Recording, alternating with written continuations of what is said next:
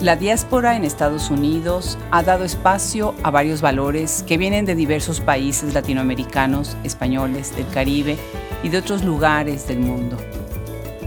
Perú es uno de los países con grandes letras y gran literatura.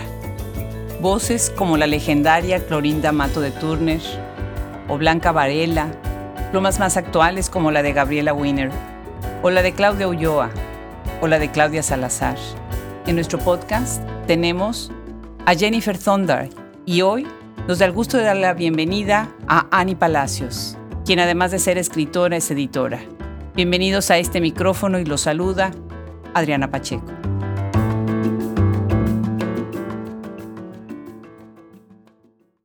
Ganadora 12 veces del International Book Award, estamos dándole la bienvenida el día de hoy a la escritora y editora peruana Ani Palacios. Muchísimas gracias, Ani, por sumarte el día de hoy a este proyecto de Hablemos Escritoras. Bienvenida. Muchísimas gracias a ustedes y a ti en especial, Adriana, por considerarme y reconocerme dentro de tu programa.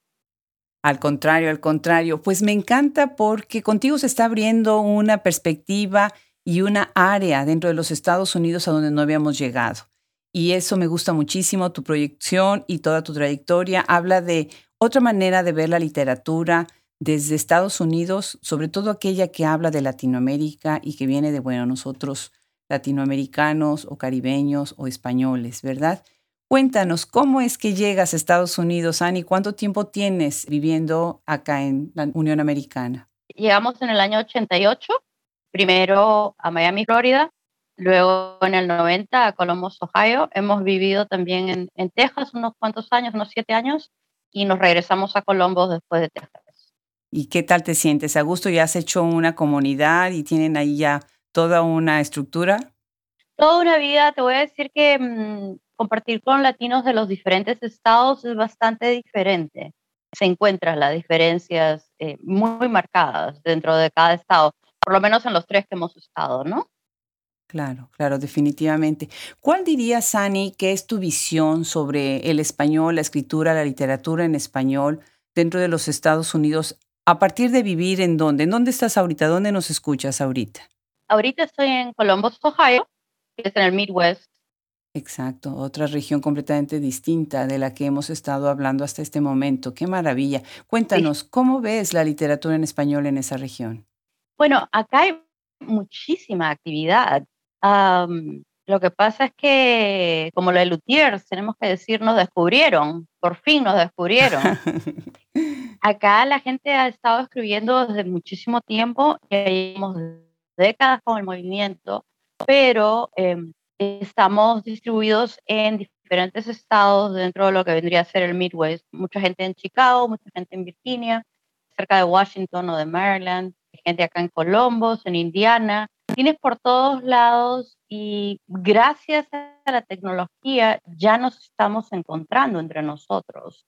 Antes era muy difícil encontrar a, esos talentos, a esos escritores, porque primero tenían que estar con una editorial de acá y ahora se ha abierto la publicación con editoriales independientes. Claro. ¿Sientes entonces que se han agrupado más o menos a, nivel regional? Hemos tenido conversaciones, por ejemplo, que están hablando de lo que es el New Latino Boom o lo que es la literatura del desarraigo, la literatura de la frontera. Acabamos de tener un podcast con Silvia Fernández, quien nos platicaba de todo lo que está sucediendo dentro de lo que es la frontera entre México y Estados Unidos, que bueno, casi siempre cuando hablamos de frontera hablamos de esa, pero realmente esa es las fronteras de muchas otras fronteras, ¿no? ¿Cuál dirías tú entonces? ¿Es como una manera que se agrupan regionalmente? ¿Hay otra manera de llamar a esta literatura que tú utilices algún término? Sí, yo utilizo el término de literatura fusión, porque lo que estamos haciendo realmente en Estados Unidos, muchos de los que escribimos en español en Estados Unidos, sobre todo ficción y poesía, venimos ya formados como inmigrantes, ya adultos a Estados Unidos, y acá es donde nos reinventamos, nos fusionamos con, con otras personas y otras experiencias y creamos una literatura que tiene un parecido a la que conocemos, con la que nos hemos criado, con la que hemos crecido en nuestros países, pero que de alguna manera se reinventa en este país en Estados Unidos basado en otras experiencias. Algunas pueden ser experiencias de haber inmigrado, pero también vemos que estamos escribiendo todo tipo de género, no necesariamente o únicamente acerca de la inmigración o de la nostalgia. Y yo creo que eh, el término literatura fusión tal vez es un buen término para describir a todas estas personas, las que escriben en español en Estados Unidos, y que mm, de alguna manera estamos siendo descubiertos, gracias a Dios, y nos están reconociendo. Ahora, escribir en español es un statement, ¿no? Es una propuesta, es, defender de alguna manera esta lengua. Yo siempre pregunto en este micrófono, ¿de qué español estamos hablando? Bueno, para mí, nunca le llamé español hasta llegar a Estados Unidos, siempre fue castellano. O sea que para mí sería el español que, al que le llamé toda mi vida castellano. Yo ya llegué grande, ya con una hija, ya tenía una vida profesional en el Perú antes de venir para acá.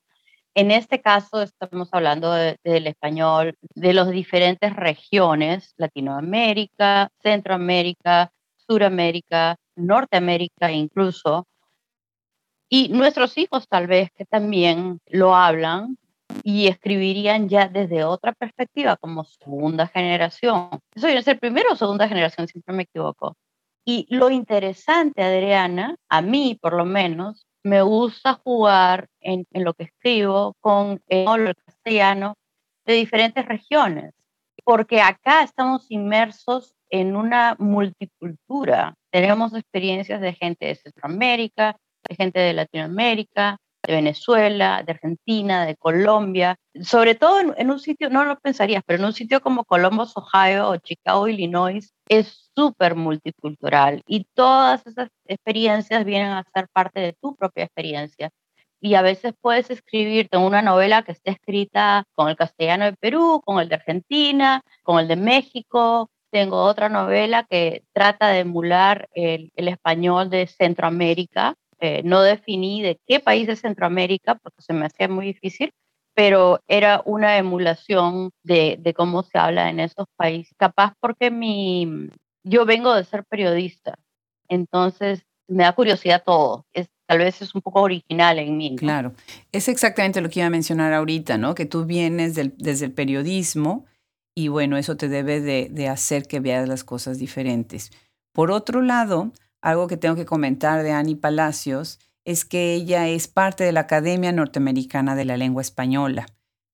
Y una de las cosas que me llama la atención de, los miembros que hay en esta academia, por ejemplo, Rosemary Salom, que es parte también afortunadamente de este proyecto, Carmen Tafoya, ¿no? una gran escritora también, igual que Ana María Shua, es como una gran manera, un gran esfuerzo de hacer y de difundir a la lengua española. Pero ¿quién mejor que nos explique sobre qué hace la Academia Norteamericana de la Lengua Española, pues acá en los Estados Unidos?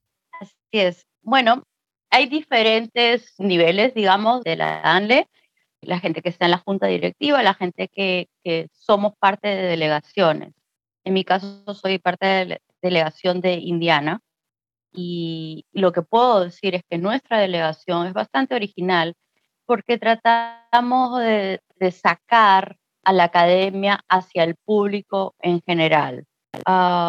donde voy, siempre pido que nos consideren fuera de la academia, por academia me refiero a las universidades, fuera de la parte, digamos, más tradicional de difusión y que también consideren a los que, a los que somos de afuera, de, digamos, los escritores de a pie, ¿no? Que no tenemos em, esa experiencia que tienen las personas que trabajan en universidades y lugares de educación académica, ¿no? Entonces, hacemos muchas eh, conferencias, presentaciones, justamente ahorita estamos preparando un conversatorio en donde vamos a reconocer a todas las personas que, actuamos de alguna manera para promocionar, difundir, publicar, encontrar nuestros talentos en la escritura en español en los Estados Unidos es muy, muy importante tener ese apoyo de la academia porque nos pone en otro nivel, yo creo, ¿no? No es solamente tres escritores diciendo, hey, háganos caso, sino ya es la Academia Norteamericana de la lengua española diciendo, bueno, esto es interesante, la literatura fusión es interesante, la gente que está trabajando, haciendo podcasts, haciendo eh, periodismo cultural, haciendo talleres, haciendo ferias internacionales, eh, que tenemos mucho en esta región, eh, y me imagino también hacia, hacia la, la, costa oeste, definitivamente también hay muchas cosas, es importante llevar ese sello de, de la ANLE porque le da un poquito más de caché, me imagino, y la gente le presta atención. Claro, abren otras puertas, ¿no? Me imagino. ¿Y qué tipo de eventos hacen? O sea, ahorita, por ejemplo, van a hacer eso, es como tipo más coloquios, como mesas de trabajo, hacen publicaciones con el sello de la ANLE o cómo sí, funciona? Eh, la, la ANLE tiene algunas publicaciones, tiene revistas, eso es a nivel, al nivel más alto, ¿no? De la junta directiva, de, de los um, de las personas que, que, trabajan directamente con las otras organizaciones fuera de Estados Unidos incluso, ¿no? Con la Real Academia de la Lengua Española.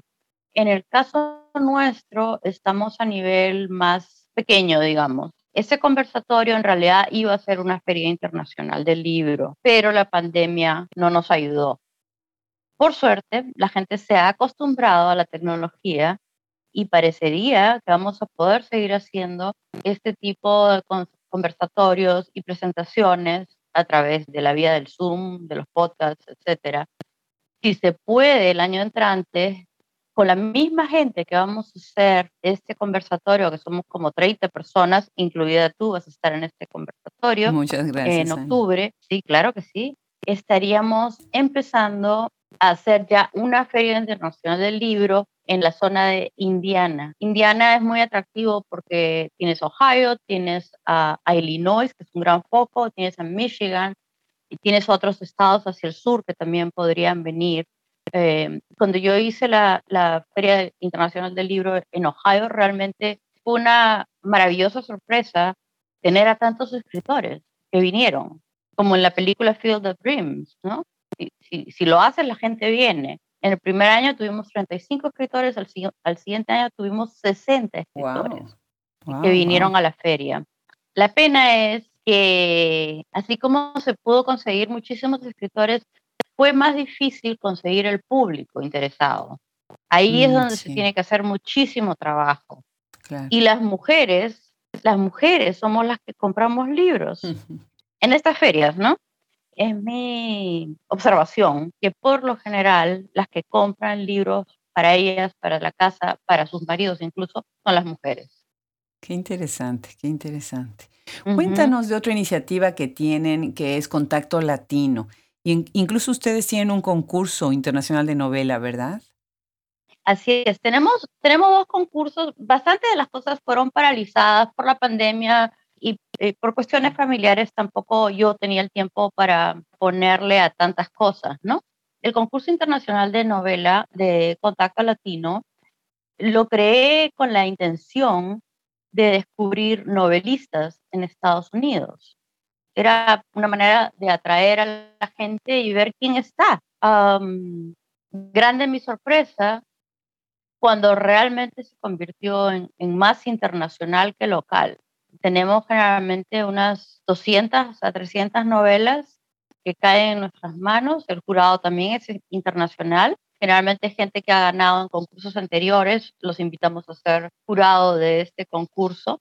Y así hemos descubierto algunos talentos tanto, tanto en Estados Unidos como en el extranjero. A veces eh, los que ganan en el extranjero, en países como Argentina, como Cuba, se llevan tanta satisfacción, ¿no? Porque, porque es un concurso de Estados Unidos y eso todavía pesa en nuestros países, ¿no? Les, les ayuda muchísimo con su carrera. Hay gente que, que pasó por nuestras manos y de ahí se fue a hacer una carrera interesante. Y eso me da a mí tanta satisfacción. El segundo concurso que tenemos, que lo hemos vuelto a empezar este año, el de novela también lo vamos a volver a empezar, se llama el concurso de relatos pecaminosos. Y te voy a decir que es un concurso, el de novela, digamos que es un poco más serio, el de Pecaminosos es un concurso entretenidísimo para mí, para el jurado, para todos los que participamos. la, idea, la idea es escribir algo pecaminoso, pero que sea muy original, muy único. o sea, cuando, la, cuando uno dice pecaminoso, ¿qué es lo que uno piensa? En lo corporal. Relaciones sexuales. Claro, pero eso no es lo que estamos buscando, porque hablar de relaciones sexuales es muy sencillo. Pero dime algo, cuéntame algo que es como un secreto entre amigas que solamente se te saldría si estás bastante tomada, ¿no? Eh, ese, tipo, ese tipo de relatos son, son los, que, los que buscamos. Obviamente hay en las antologías, que ya llevamos eh, cinco, eh, esta sería la sexta, hay de todo. Y la mayoría de gente nunca ha escrito ese tipo de relatos, se lo proponen como un, como un reto. Y como te digo, de ahí se van a, a ganar otros concursos, a convertirse en escritores famosos en sus países. y así, em, a mí me encanta dos cosas, descubrir y retarme. claro. Que, que, que la vida sea una aventura, ¿no? Qué bien, qué bien. Bueno, pues dos tareas para quienes nos están escuchando. La primera, eh, pues hay que pensar qué relato propondrían, ¿no? Y la segunda, pues hay que buscar estos relatos para, a lo mejor para inspirarse, ¿no? Y animarse a hablar de cosas que, que tiene uno ahí escondido, ¿no? Genial. Pues felicidades por ese, por ese concurso. Me parece muy, muy original. Es muy, muy original. el primero, o sea, para que te des una idea, el libro se llama El cielo es un orgasmo y otros relatos pecaminosos. O sea, también los, eh, los títulos de los libros tienen que ser llamativos, ¿no? Claro, excelente. Es un montón de trabajo. Ya lo creo, ya lo creo. Pero es divertido. Ya lo creo. Ustedes también tienen un podcast, ¿verdad? Así es, así es. Qué bien. ¿Y qué temas cubren en él? En el de primera persona es parecido a, a este, al de Hablemos Escritoras, en el que tratamos de buscar diferentes temas y escritores de todo tipo, eh, que vengan a hablarnos de sus libros, de cómo escriben, de por qué escriben, qué los inspira, qué es lo que están haciendo y poner eso allá afuera para que nos vayamos conociendo. También tengo una página que se llama Literatura Fusión en Facebook, que es para los que escribimos en español en Estados Unidos. Ese es el requerimiento, ¿no? Y ahí uno puede poner de todo. Qué bien. Pues a ver, hay que visitar, hay que escuchar este podcast y hay que visitar la página de Facebook. Y bueno, pues estuviste, eres parte de un libro que se hizo un estudio sobre, pues, cuáles son las voces importantes de inmigrantes que se hicieron en Estados Unidos, ¿no? How they made it in America. Este fue publicado en el 2019, es una publicación de Simon Schuster, que siempre tiene, bueno, este tipo de temas también, ¿no? Interesante que se haga esta publicación. Felicidades por estar incluida. Cuéntanos de algunos otros esfuerzos de gente que tú sientes que están en este libro, bueno, que tú sabes que están en este libro, pero que tú sientes que te han inspirado. Una de las personas que está en este libro es Isabel Allende. Ah, magnífico. ¿Falta decir algo más? Nada más, ni, más ni menos, ni más ni menos. Fue una, una, una gran sorpresa era un libro acerca de mujeres inmigrantes que en diferentes áreas profesionales, ¿no? Habían sido muy exitosas. Y bueno, fue una sorpresa cuando me escogieron a mí, porque ves a personas como, bueno, como Isabel Allende, como uh, Ivana, Ivana Trump, a ese nivel, ¿no? Ariana Huffington. La verdad fue, fue un reconocimiento inmenso hacia lo, lo, que estoy haciendo y que alguien se dé cuenta de lo que estoy haciendo, ¿no? A veces, a veces piensas que estás haciendo cosas importantes, pero, pero muy poca gente lo ve. Y da un poco de pena, ¿no? A veces, yo siempre digo que es como tratar de empujar el Titanic con, con un dedo, ¿no? Pero ahí estamos. No, pues eso es un esfuerzo muy grande. Hace un par de semanas reseñé el libro de Osvaldo Estrada, que es otro escritor peruano como tú. Y tenemos el gusto enorme de tener en Hablemos Escritoras la voz de Jennifer Thorndike, porque bueno, para quienes nos escuchan, nosotros no somos nada más un podcast, somos una enciclopedia, la primera enciclopedia de escritoras, traductoras, ahora también cineastas que hay en, el mundo escribiendo y produciendo en español, ¿no? Y algo que yo siento es que viene este talento de Perú, muy interesante y me gustaría preguntarte ahora ya moviéndonos a tu carrera como escritora, ¿cómo es escribir al Perú sin estar en el Perú? Es liberador hacerlo sin estar en el Perú, la verdad. Interesante. Yo creo que los, que los que venimos acá, al menos en mi caso, ¿no? Porque yo siento, viniendo de Lima sobre todo, que es una sociedad muy pequeña, elitista, clasista y criticona. Al no tener que estar ahí y sobre todo, cuando publiqué en el Perú me dijeron, mira, este, hay muy pocas mujeres. La gran mayoría de los que se publican en las grandes editoriales son hombres.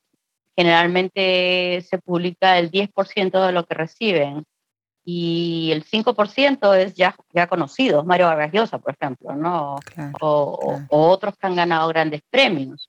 Entonces, para mí sí es, es algo muy liberador poder escribir como yo quiero, sin tener que seguir ciertos lineamientos de, de una editorial, por ejemplo, o, o de la crítica eh, que va a querer esto, lo otro y lo demás allá. Creo que te libera para realmente adentrarte dentro de lo más íntimo, sacar eso y ponerlo en el papel. Claro. Eso es lo, que quiere un escritor. A veces estamos pensando en quién nos va a leer y es la manera equivocada de verlo, ¿no? Eh, la manera correcta es quiero escribir y ya si alguien lo lee, bueno, qué bueno. Claro. Ojalá que así sea, ¿no? Pero nunca, nunca se escribe para que te lean. No estás pensando en tu lector mientras estás escribiendo, ¿a eso te refieres? No necesariamente. Ya cuando uno edita, claro, ya estás pensando en eso, ¿no? Pero, pero cuando estás escribiendo, no. Y claro, las primeras novelas fueron, casi todas mis novelas tienen personajes peruanos. Ya ahora, ya, vamos, por la, vamos a empezar la décima, si Dios quiere. Quién sabe si será un, un personaje peruano o no. Pero siempre uno se remonta a sus propias experiencias y bueno, sucede que las cosas que te pasaron en tus primeros, digamos, 30 años de tu vida son muy importantes y siguen regresando al papel. por eso el Perú, dentro de lo que yo escribo, es muy importante, pues siempre va a estar ahí. Algunos sitios de Perú, algunas cosas del Perú, pero no necesariamente que lo estoy escribiendo para que lo lean los peruanos. Yo creo que mi, mis lectores están aquí, en Estados Unidos. Y has ganado 12 veces el International Latino Book Award. Muchas felicidades. A veces para el primer puesto, otras para segundo, tercero. Qué interesante. Y ahora vas a ingresar también a ser reconocida dentro del grupo eh, de Naida eh, Saavedra con esta excelente también propuesta de, del New Latino Boom, eh, que se está hablando tanto de esto, ¿no? ¿Sientes tú entonces que desde tu literatura y todos estos premios, ¿estás entrando de manera incisiva en ciertos temas específicos, como por ejemplo la migración? La verdad, una cosa de la que hablo yo con la literatura fusión es que justamente no todo es hablar de la migración. Tengo varios libros que hablan de la migración. El primero, el de Nos vemos en Purgatorio, habla de una mujer profesional llegando al, a Corporate America el segundo, el de Plumbago Torres y el sueño americano, que habla del primer presidente latino que resulta que es peruano, en Estados Unidos, ¿no? Un, peruano en Estados Unidos latino creció acá, ¿no? Y el de heridas pendientes que habla de, la, de los niños migrantes, creo que es un tema muy actual, ¿no? Probablemente es el tema más actual tomado dentro de mis, dentro de mis libros. Otras veces hablo de otros temas y tomo personajes que, pueden ser migrantes em, o una segunda, una primera generación en Estados Unidos. Yo creo que los que escribimos acá y que ya llevamos tiempo escribiendo, eh, vamos evolucionando en nuestros temas, ¿no? Eh, primero es el tema de, de, tratar de hacerte una catarsis del tema del migrante y poco a poco vamos explorando otros temas y otros géneros, ¿no? Hay, gente que escribe ciencia ficción o erótica o humor, romance, eh, no necesariamente eh, los temas en los que generalmente estamos encasillados en esos temas, ¿no? Yo lo que quisiera decir es más bien, hay otros, otros temas que estamos tocando, estamos desarrollando nuestros propios géneros, nuestra propia manera de enfocar los temas. Claro que sí. Pues felicidades por eso, es muy importante reconocerlo, porque sí es poquito peligroso eso de poner etiquetas y decir, bueno, es que la escritura de mujeres se trata de esto, ¿no? O la escritura de los migrantes se trata de esto. Al contrario, necesitamos remarcar mucho esta gran diversidad, tanto de géneros como temática, ¿no? Muy interesante. En algún momento me preguntaron si mi literatura era feminista y yo dije, pues no, no lo sé. Siempre tengo, eh, excepto por Plumado Torres, mis personajes por lo general van a ser mujeres y el de Días Pendientes, que también hay niños, ¿no? Pero no porque así lo busque, sino porque lo entiendo mejor y es más sencillo para mí escribir desde el punto de vista femenino que escribir desde el punto de vista masculino. No, claro que sí. Bueno, la, temática puede ser ideológica, ¿no? Con esa intención, estoy buscando ciertos temas, ciertas voces, o, puede no serlo, ¿no? Si esa es la voz en la que tú te estás sintiendo más cómoda. Y ahora vamos a platicar de tu perfil como editora y de tu editorial, Pukillari, y ahorita, bueno, platicaremos más sobre eso. Y lo que yo veo en tu larga trayectoria como escritora es que tienes varias novelas publicadas con Penguin Random House, en Alfaguara también, ¿no? Como lo que es eh, Plumbago Torres y El Sueño Americano, y después tienes también Nos vemos en el Purgatorio, que acabas de mencionarlas también, ¿no? Por otro lado, la mayoría de tus novelas están publicadas bajo tu sello, bajo el sello Pukillari. ¿Cómo ves tú esta diferencia en publicar en tu misma casa editorial y en publicar en otra casa editorial, como el caso de estas dos novelas? Bueno, justamente la experiencia de haber pasado por, en esa época era mm, Santillana, bajo el sello Alfaguara, y luego, bueno, hubo una venta en el medio y la tercera venta fue hacia Penguin Random House, o mi contrato está ahora con Penguin Random House. Es muy bonito publicar y tener una experiencia de publicación con una editorial tradicional, como lo es Penguin Random House. Pero luego de los primeros 15 días, digamos, del, tour de presentación del libro, que fue muy emocionante, con gigantografías, al lado de gigantografías de la última novela de Mario Rayosa y con entrevistas y con todo tipo de 15 minutos de fama, como dicen, ¿no? Todo tipo de, de, de gollerías muy bonitas. Después su libro se va para la parte de atrás y, y nadie más habla de él nunca más, ¿no? Yo fui para la presentación de Nos vemos en Purgatorio y, y fue realmente fabuloso, me encantó, la pasé súper bien y todo bien, ¿no? Este, fabuloso. Pero al año siguiente vine, regresé al Perú para la presentación de Plumbago Torres y el Sueño Americano, y mi libro de Nos vemos en Purgatorio no está en ningún sitio. Incluso cuando lo quisieron comprar en, en Navidad, no estaba en la, en la librería, porque la librería no le estaba pagando al, a la editorial, digamos, ¿no? Entonces la editorial no estaba soltando libros para llevar a la, a la librería. Entonces, como que no solamente eso, sino que si yo quería comprar mis propios libros, me iban a costar los 15 dólares que costaban, ¿no? No solamente eso, das 10 años de tu copyright, de tus derechos de autor, por 10% de regalía. 10% de regalía me cubre el, el pasaje de avión, nada más, ¿no? Entonces, después de ver eso, y aparte de eso, yo tenía, soy muy prolífica, entonces me di cuenta después de Plumbao, que iba a ser muy difícil que me publiquen una novela por año, que, es, era mi intención y sigue siendo mi intención. Siempre dije, desde mi primera novela dije voy a escribir una por año hasta que se me acaben las, las neuronas.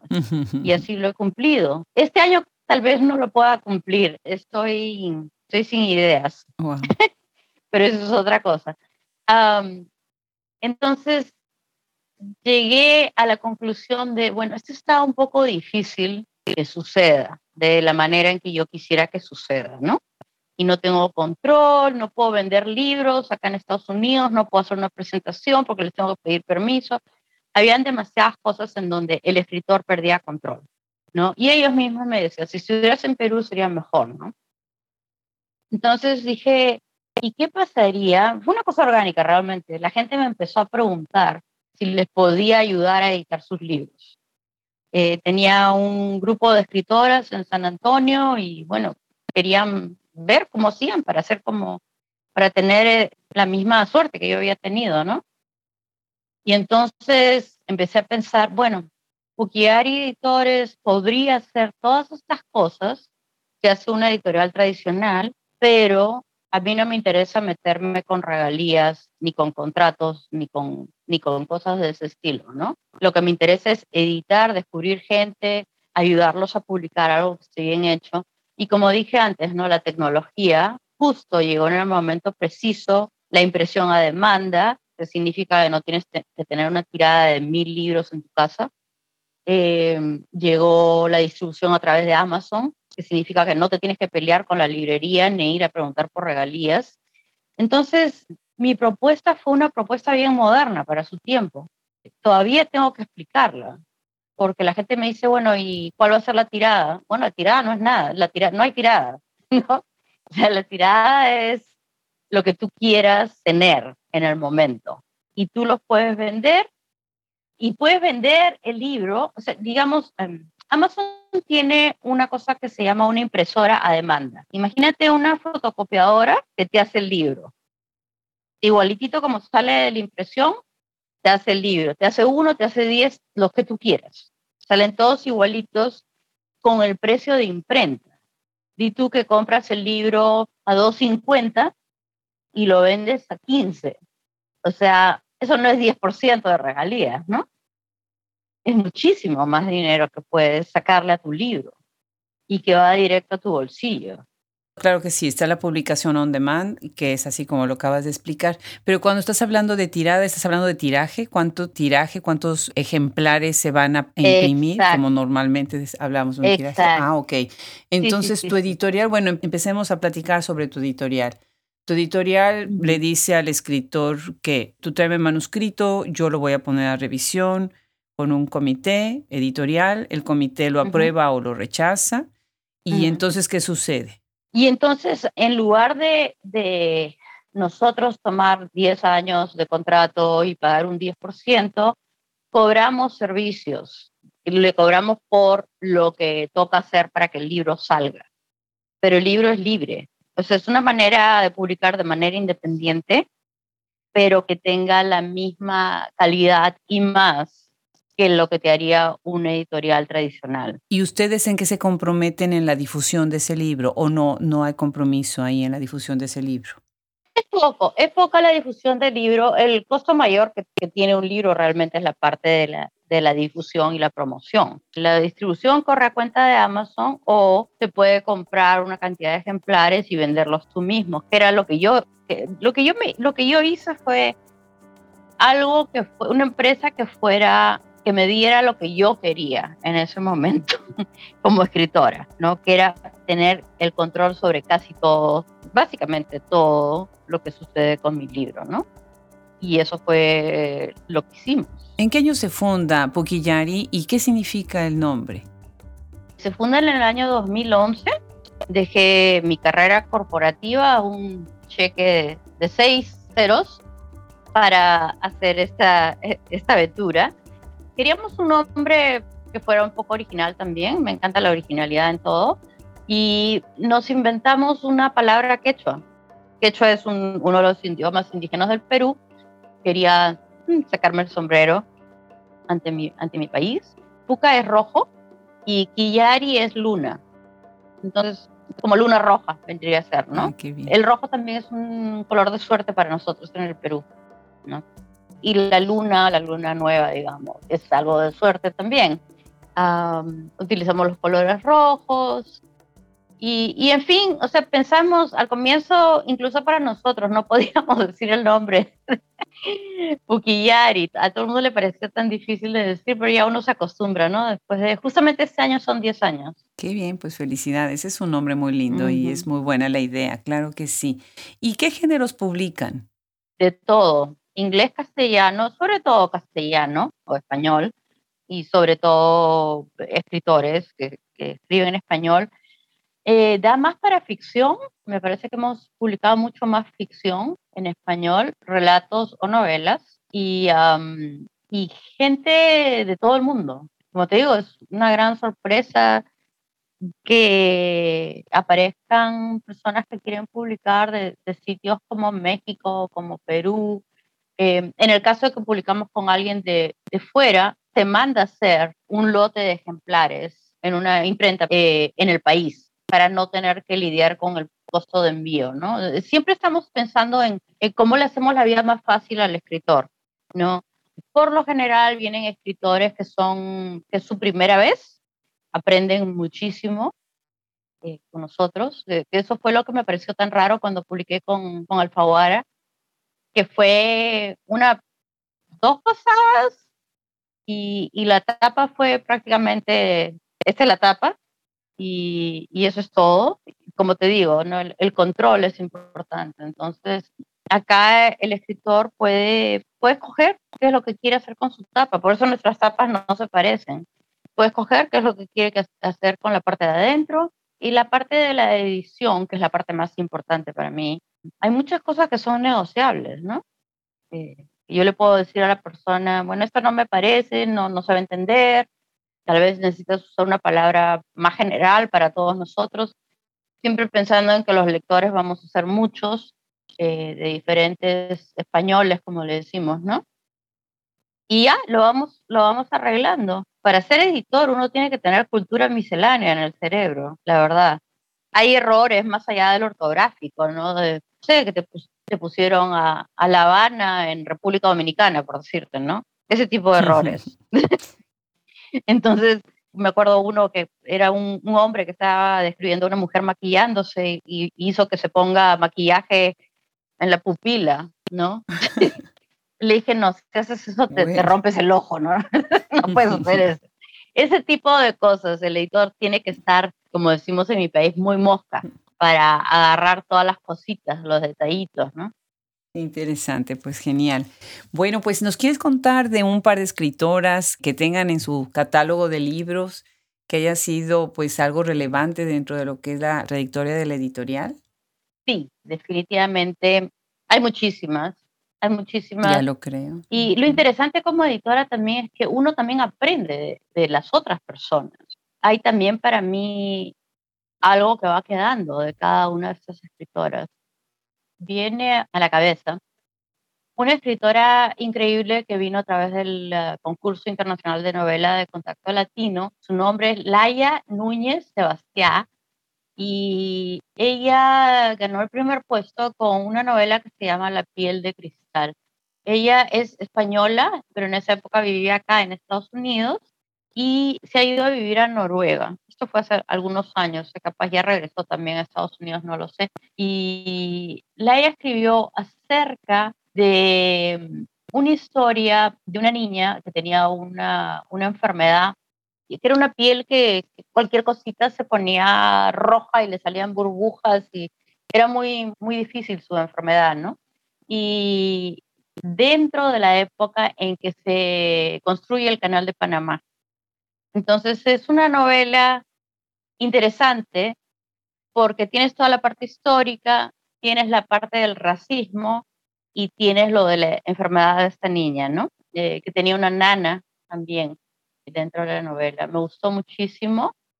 Eh, desgraciadamente, eh, Naya tuvo que viajar, no ha seguido escribiendo, pero quisiéramos ver más eh, de ella. Otra persona de la que quisiera hablar es de Wilema Wong Tejada. Ella es una cubana que acaba de llegar a Estados Unidos unos cuantos años o menos en Estados Unidos cuando también ganó el concurso internacional de novela de Contacto Latino con una novela que se llama La Habana en mi balcón. Y se hizo una novela muy interesante porque se escribe mucho sobre Cuba, cubanos que vinieron hace muchos años o que ya no están ahí en, en la isla, ¿no? Pero ella acababa de venir de la isla su punto de vista y su percepción eh, se hicieron únicas, interesantes, porque habla de, la verdadera Cuba, digamos, ¿no? Muy, muy interesante. Con, con Wilema, nos, con muchas de estas personas tengo una amistad que ya lleva años, ¿no? Eh, se les conoce a través de editarlos y de leer sus textos tantas veces. Y Wilema llegó a venir a Colombo para una de las ferias del libro que hicimos acá. Así es que la llegué a conocer en persona, la hospedé en mi casa. O sea, cuando me meto con algo, me meto del todo, se nota, ¿no? claro que sí, claro que sí. Pues muchísimas felicidades por tu trayectoria, por tus libros, por tus premios, por todas estas iniciativas. Bueno, es tan importante tener una voz como tú y como tu equipo y como tu grupo, tu comunidad dentro del Midwest. Es fabuloso que estén también impulsando tanto la literatura en español y a todos estos escritores. Muchísimas gracias, Ani, por sumarte a este proyecto. De verdad ha sido un gusto conocer todo esto, saber de tu editorial y muchísimas felicidades, de verdad. Gracias a ti. Es maravilloso poder expresar todo esto través de, tus fotos y felicidades por la enciclopedia también, es, es increíble. No, pues ustedes la hacen increíble. Ani, un abrazo muy grande desde Texas hasta el norte, ¿verdad? Con muchísimo cariño. Gracias, gracias a ti.